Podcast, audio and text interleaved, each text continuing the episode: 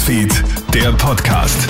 Hey, einen schönen Nachmittag wünsche ich dir. Melly Tüchler hier mit dem Kronehit Newsfeed Podcast.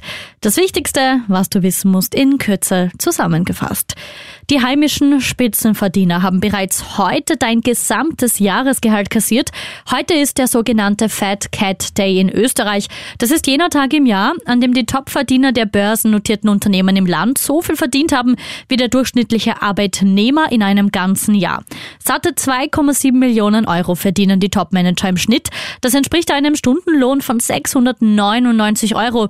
Kritik daran hagelt es von Arbeiterkammer und Gewerkschaft. Miriam Fuhrmann vom ÖGB. Gerade bei sozialen Berufen, also wie bei Pfleger und Pflegerinnen oder bei Pädagogen und Pädagoginnen, ist die finanzielle Vergütung sehr niedrig, obwohl sie gesellschaftlich eine sehr hohe Verantwortung tragen. Bei Managern und Managerinnen hingegen, die haben ein sehr hohes Gehalt, um die Verantwortung, die sie tragen, zu reflektieren. Aber man sieht, dass hier diese finanzielle Bewertung ungerecht ist. Nach dem Terroralarm rund um Weihnachten bleiben die zwei verhafteten Verdächtigen weiterhin in Haft.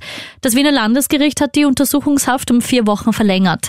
Beide sind ja kurz vor Weihnachten Weihnachten in einer Flüchtlingsunterkunft in Wien-Otterkring festgenommen worden. Sie sollen Mitglieder einer islamistischen Terrorzelle gewesen sein. Bisher beschreiten beide alle Vorwürfe. Bei unseren Nachbarn in Deutschland haben heute die Bauernproteste mit voller Wucht begonnen. Alleine in München machen sich heute tausende Traktoren auf den Weg in die Innenstadt und blockieren Autobahnen und Straßen. In Emden wird gar die Produktion bei Volkswagen quasi zum Erliegen gebracht. Die Bauern protestieren, weil die deutsche Bundesregierung einige Subventionen für die Landwirtschaft aufheben will, darunter auch die Steuervergünstigung für Agrardiesel. Ex-US-Präsident Donald Trump will an den Anhörungen über die Frage seiner Immunität teilnehmen.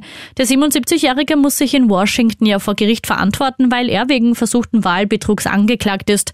Bevor der Prozess beginnen kann, muss jetzt aber erst geklärt werden, ob Trump belangt werden kann oder durch seine Immunität als Präsident geschützt ist. Krone Hits, Newsfeed, der Podcast.